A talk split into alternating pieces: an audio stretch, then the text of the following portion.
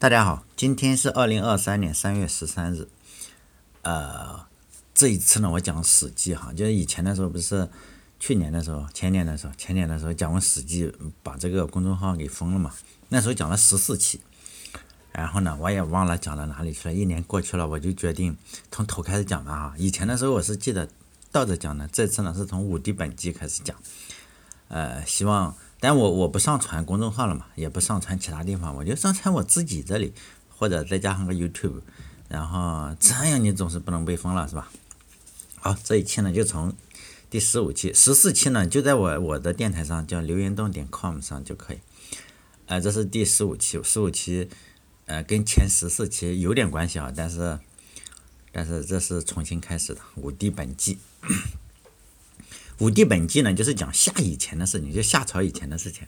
就目前来说，夏朝啊，我们是没有办法找到很多就是确切的物证证明哦有夏朝这回事情。所以武帝这件事情啊，也只是口口相传下来的一些事情。所以呢，武帝基本上就是讲先民时期，就是五个比较牛逼的这个部落首领。到底是哪五帝的话，也是不一定的。就是五帝总目前来说流传下来的有四四个版本。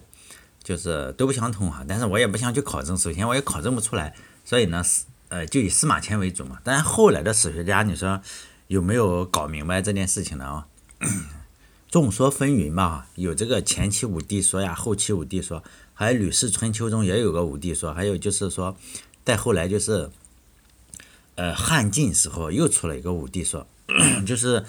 目前主流的是这四种，每一种当然都有不同的支持者，对我来说无所谓，是吧？反正反正没有我，呃，反正夏朝都没有整明白，更不用说夏朝以前的事情。不管哪个武帝的话，我们统一认为都很牛逼就是了。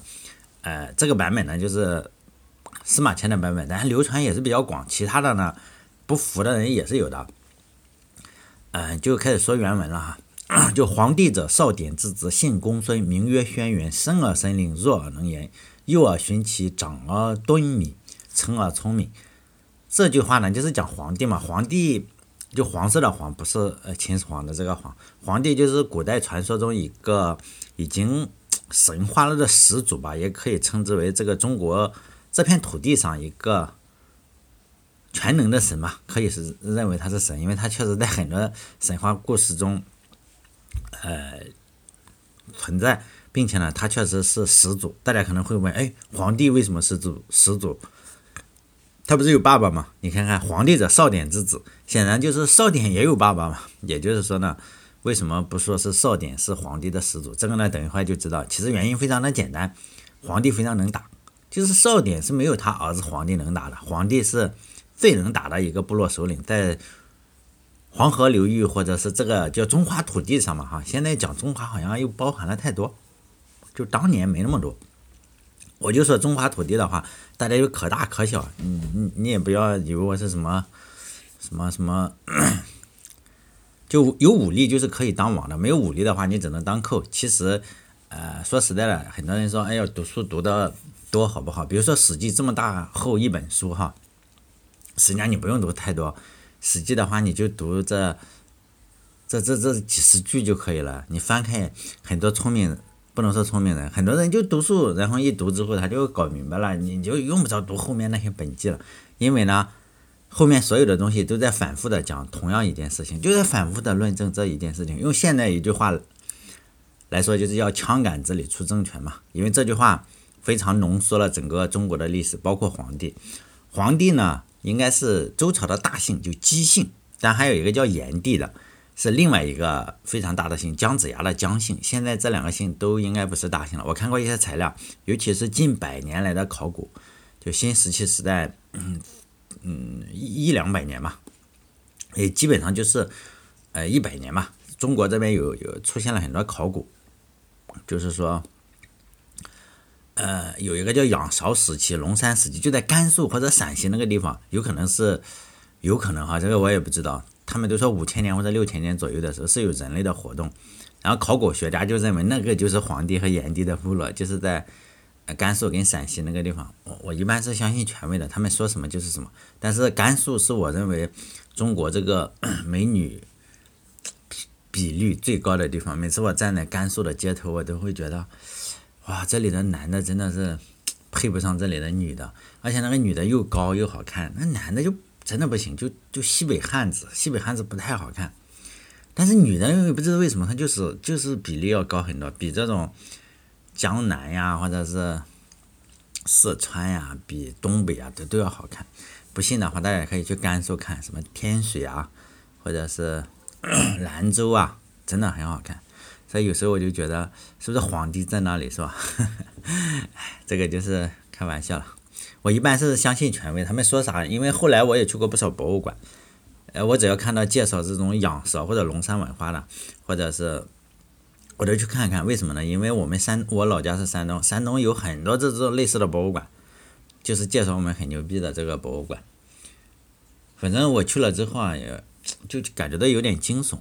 他们经常会介绍的就非常惊悚，就说呢，中国这边啊，这土地土地上，六千多年前，说实在，你搞不清楚是什么人。我认为搞不清楚，他们能搞得清楚。他们说六千多年前就能做外科手术，而且是开颅手术，展示了什么呢？一个一个人的头上，然后有个洞，非常圆的一个洞。还说呢，当时当时中国的六千年前，你要想想六千年前还没历史呢，他们说就能够建多少五百多平的房子，非常厉害啊！你那就说要领先领先全宇宙啊，五百多平的房子，你想想。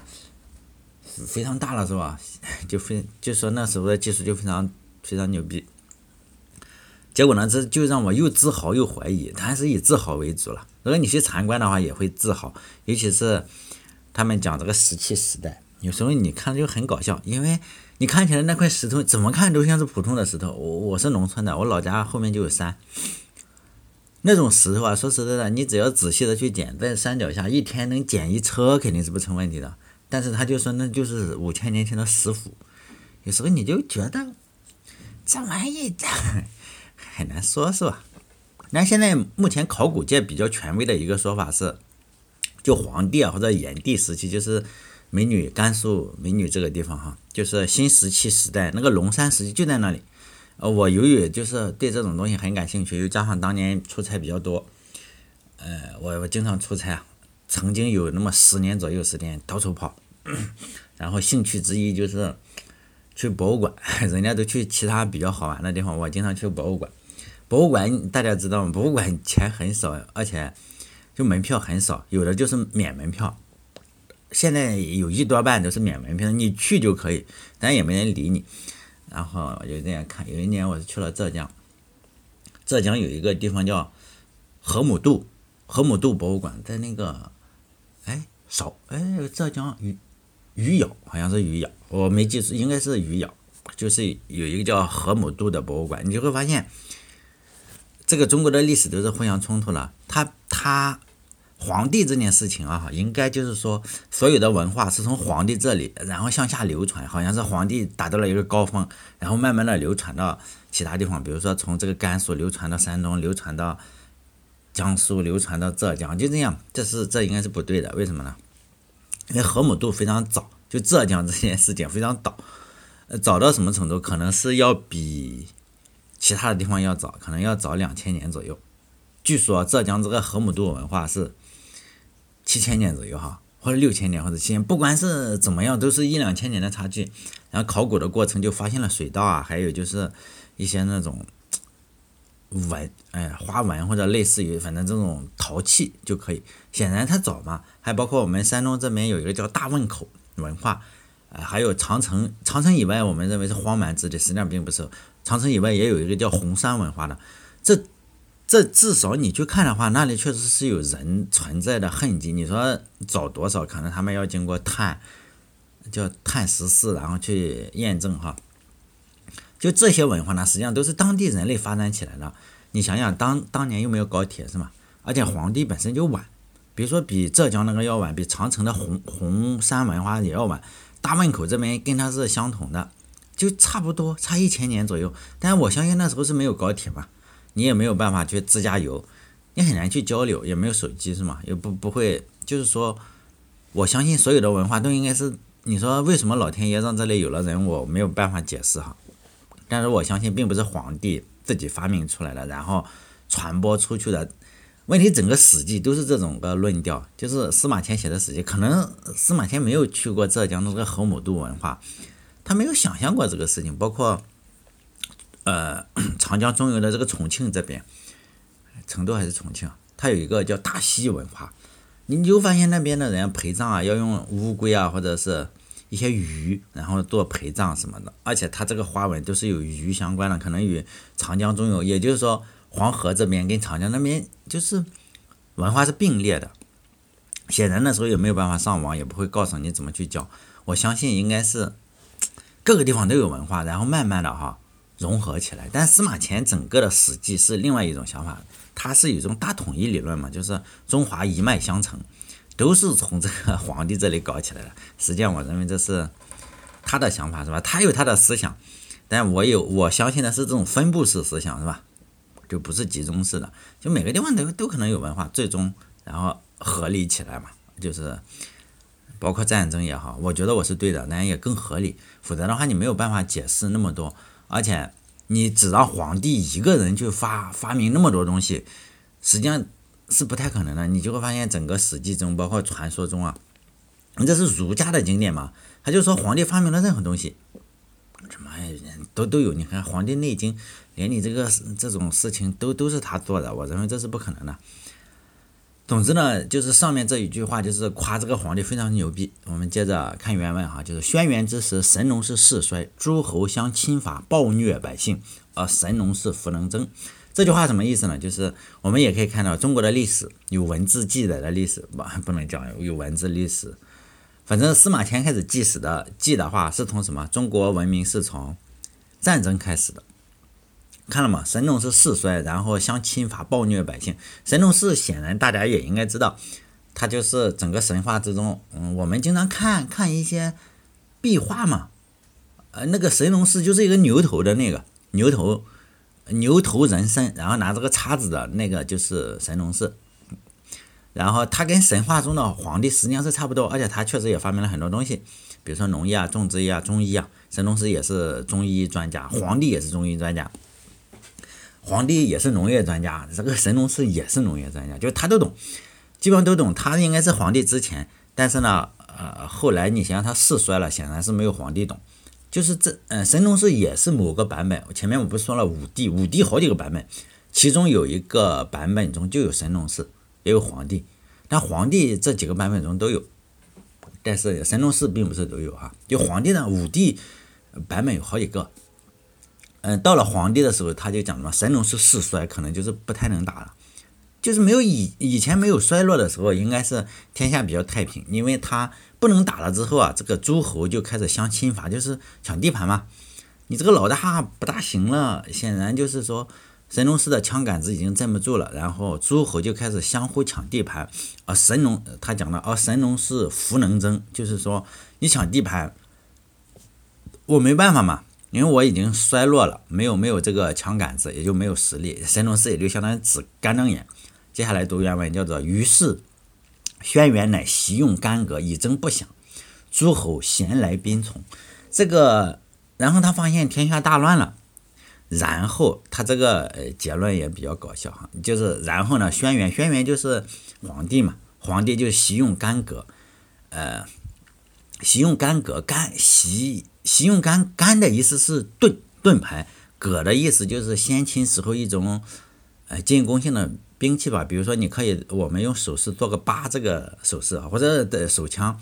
就是你伸直你这个拇指跟食指，就这个样子，一个枪的样子。就古代这个戈就是这个样，先秦的戈，就你可以捅一下，然后还可以拉过来，是吧？但是，但这也是司马迁写的。皇帝的时候肯定是没有干戈的，因为那是石器时代，可能就是一根木棍或者一根竹子棍，然后怎么搞，反正把你囊死就行了。你说皇帝习用干戈是用来干什么？以征不饷，饷的意思就上贡，就是用现在的话来说就是纳税嘛。就是我为什么要行用干戈呢？就是你不给我上供，我就干你。就是大家知道，还是抢抢一些，嗯，就是抢嘛。就是你你可以把它想象成不停的抢。诸侯为什么？你看说诸侯相侵伐，显然也是抢人嘛，抢人抢抢钱抢女人嘛，就这样。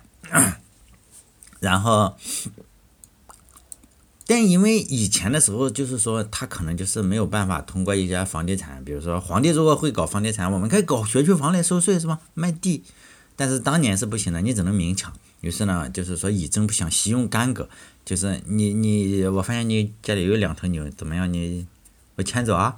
你说不同意，他一一棍子囊死你，就这样。后来呢，越来越发展，又发，呃，以后的话就是说。进入现代社会，因为以前我们叫古代社会，中间这个叫做半古代社会。现代社会就是很少这么去抢你，你这样抢的话就会激起民愤。现在的话，可能用通过房地产，或者是用百分之二的人用，呃，以前的话，皇帝的时候可能是百分之二的人拥有百分之九十的财富哈。比如说我把你牛都抢了抢走，你就没有了。现在的话，因为你不可能这样明抢，但是你可以用通过各种更高档的方法，比如说用金融工具啊。然后百分之二的人就不是拥有百分之九十的财产，就拥有百分之两百的财产。为什么呢？你可以把百分之九十八的人让他什么背一屁股债嘛，就欠我钱，你先欠上个三十年的贷款是吧，或者是什么东西？那皇帝的意思就是，你如果读书多的话，你会发现整个世界都是在讲这件事情，就是为什么？就是抢人、抢土地，然后干什么？以征不响。就是皇帝的意思，也是后来中国几千年统治者的所有的意思，就是你不纳税，你不交我钱，我就拿这根干戈弄死你。但皇帝是肯定能打的，为什么呢？因为所有的诸侯都被打服了嘛。就要是诸侯贤，贤就是所有人都来，兵从就是服了是吧？服了，我交税，你别打我了，我我我给钱。而其中呢，就有一个比较暴力的，叫做而，就是原文叫而蚩尤最为暴，莫能伐。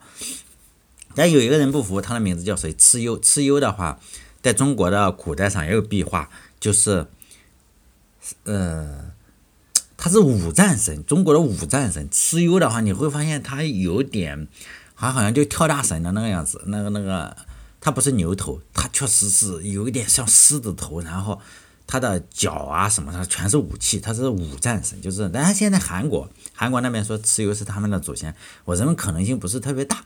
为什么呢？因为你如果是韩国祖先的话，你要从韩国大那边跑到河北来跟皇帝打一仗，这个是非常的太远了，是吗？有点太远。你这个，但现在韩国足球也称之为红魔，红魔的话，他们画的那个图腾啊，据说就是蚩尤。但由于中国足球长期以来就是说。见见到韩国就被干三个，所以你就忍了是吧？人家认为蚩尤是祖先，再说了，蚩尤是人类文明的东西，你也不好说谁的祖先。蚩尤当然是不服皇帝的，就是说这个地方我一直管着。大家大家再说一点，蚩尤在哪里？据说在山东，山东的西部。你我也没见过，反正有人考证过，蚩尤是山东的那个西部。你说为什么？我也很奇怪。但是还有一个说法是，蚩尤是苗族的，苗族的，呃，一个一个一个祖先。但你说是不是？我也不知道，是吧？但是有各种各样的说法吧。所以你也不能说韩国，韩国是韩国的祖先，也是一个说法。但是也有人说是苗族，也有人说是山东这边是是有一个西西边，但是这个都不好说了哈。但他显然是不服皇帝的，因为这个地方我一直管着，凭啥你你就来收税是吧？以征不响，那就打一下嘛。于是呢，皇帝说那凭啥？就凭我这干戈呗。你看看我练了这么多习用干戈，于是呢就打了九次战争，就九战九败嘛。皇帝被打败了，为什么蚩尤叫五战神就特别厉害？最后就九战九败，干不掉了。然后就就是说，就是我们所知道的神话故事，就是。皇帝请出了九天玄女嘛？九天玄女就是中国神话故事中一个掌握核武器的女将哈。中国神话中的女武将叫九天玄女，然后九天玄女下来才把蚩尤给收拾了。但这是神话神话故事是吧？另一个版本是不是请的玄女，而是联合另外一个部落，就是中国另一个始祖，就是赤帝，也叫炎帝哈，就火火帝，你一个黄一个红嘛，炎帝。也叫赤帝哈，这二打一，然后就把蚩尤打下来，也就是说引入外外国势力是吗？就是你你打不过我，我们二打一总可以吧？但接下来也是有一点点线索，就下面又开始讲这个赤帝，也就是炎帝了，就是说，呃，炎帝欲亲临诸侯，诸侯咸归轩辕，轩辕，然后轩辕乃修德正兵，治武器，夷吾种，抚万民，度四方，教熊罴什么什么这几个字我也不认识，就是一些怪兽嘛。与以于炎帝战于阪泉之野，三战，然后得其志。这是呃史记上讲的，就是讲了炎帝跟这个黄帝跟就是炎黄炎黄子孙嘛，炎帝跟黄帝也干过仗，就是呢。也是争争土地嘛，你想想这个制武器是什么？就是，就那那个什么什么仁义礼智信啊，义五种就是什么抚万民度四方，教这些虎虎狼怪兽。你说他也会有没有可能是教一头熊去打仗呢？我认为也不可能，可能就是图腾嘛。比如说，嗯，你看这个这个美国的这个 NBA 不是有很多的这个动物形象嘛？就就是一种图腾，比如说公牛队是吧？什么黄蜂队就是比较凶猛的，有没有说不凶猛的？比如说母鸡队，显然是没有的，是吧？但有有没有公鸡队，我也不知道。显然，这个可能就是一种图腾。他是说的与炎帝啊，占于版权之野。这个炎帝就是也是五帝之一啊，也是某个版本的五帝之一，炎帝、黄帝。但是司马迁的这个版本中没有说炎帝是啊。显然炎帝。按司马迁的意思是，炎帝也不服皇帝嘛，就是你为什么来整我是吧？呃，他就打，但是他没有说原因。我按照戏曲，现在咱们这里有个沙家浜，就样板戏中不是有一句话嘛，叫做“乱世英雄起四方，有枪便是草头王”。显然炎帝，我也有枪，我也有干戈，我这里收的税很少，你过来打我，显然是不行了，是吧？但是显然。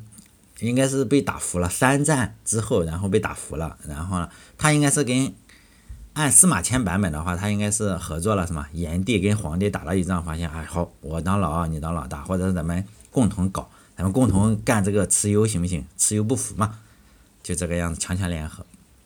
实际上讲的这个版权之战呢，现在的历史学家有一部分人就认为这是错了，呃。说呢，这个版权之战啊就不存在，或者是版权之战就是以后所说的涿鹿之战，就在河呃河北的这个地方发生了一场战争。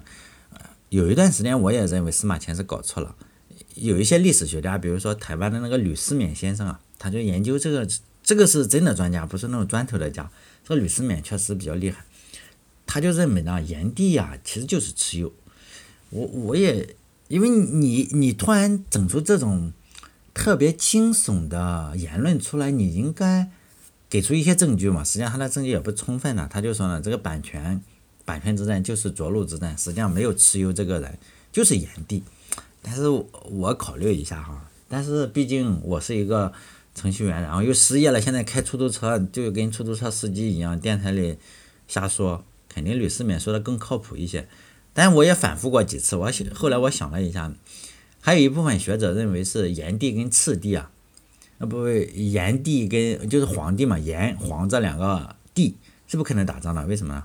因为他们是同一个宗族的，都是甘肃甘肃老乡，并且呢是联姻，一个是姜姓，一个是姬姓的，呃，就说有亲戚关系嘛。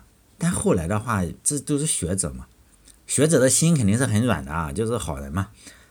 就是炎帝跟黄帝，就算是有婚姻的话，就算是联姻的话，你嫁给他，或者他嫁给你，娶了你女儿，或者你娶了他大姨子，哎呀，算是联姻的话，那也得杀，因为什么呢？中国的历史上，你别说这种联姻了，亲兄弟、亲亲儿子、亲爹妈照样砍呀。反正你怎么说都是有一定道理的哈。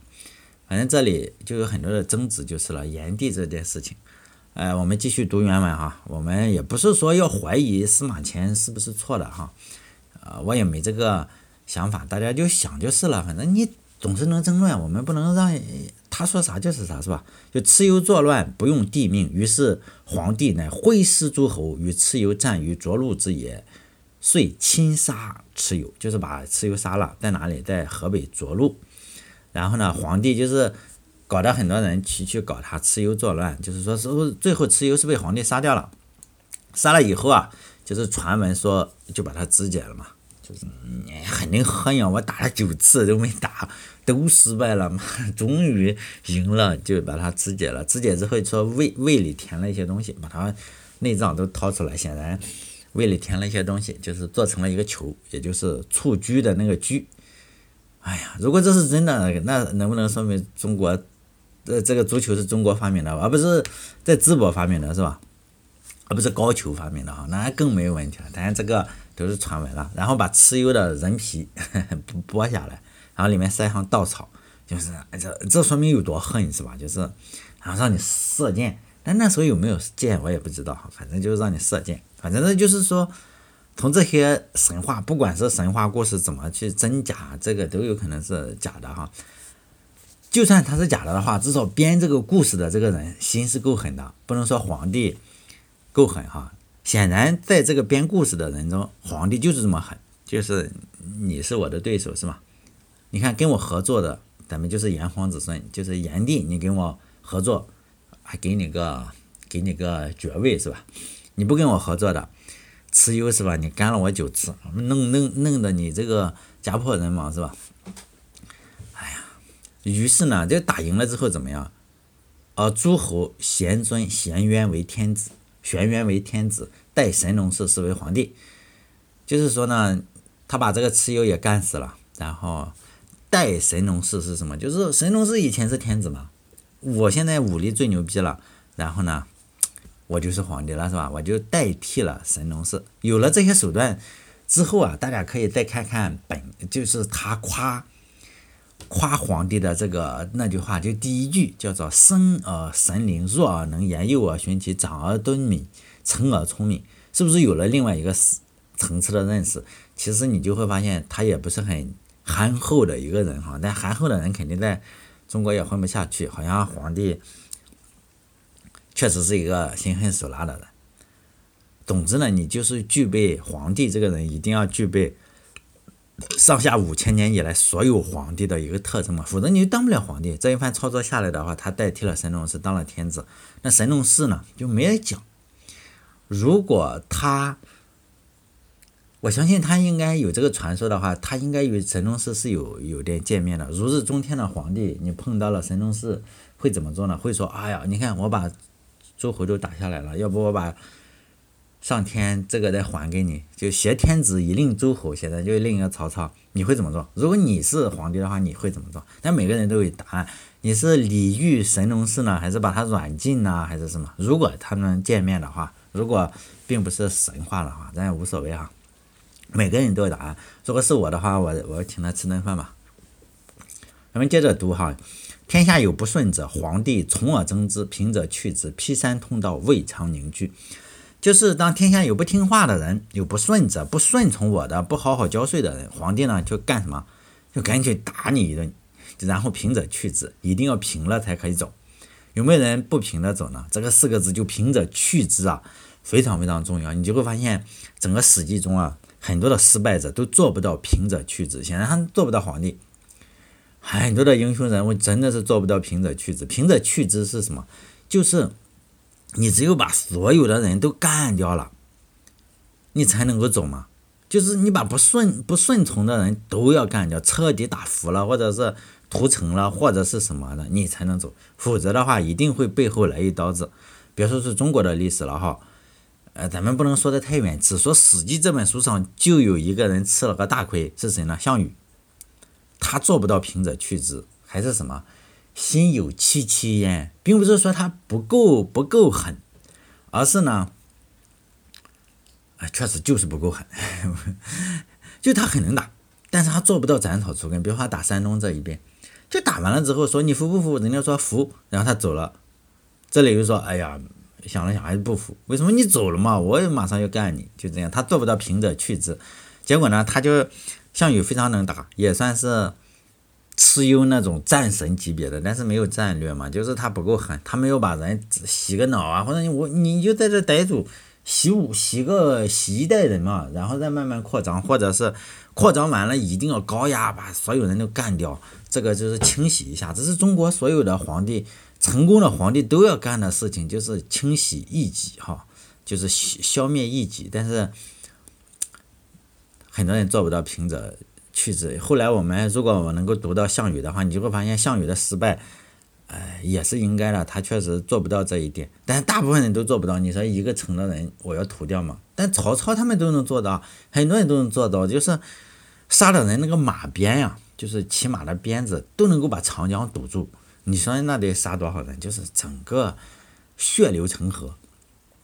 但显然就是西楚霸王还是有一点这个，哈，做不到斩草除根。他觉得自己胜了，就去打一个，有点像狗熊掰玉米啊。然后掰了之后放放鸽子窝里，然后你一抬手又掰一个，结果最后掰了很多，但是最后只剩下一个。所以呢，他的输也是很正常的。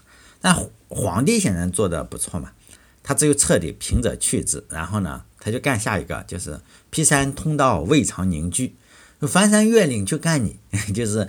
你不服我这个就 修了修了路，然后呢把山上砍砍好路，然后就就不停的在说什么以争不响嘛，就是连个囫囵觉都没睡上。用慈禧的话说，我这天天连个囫囵觉都睡不睡不上，未尝凝聚。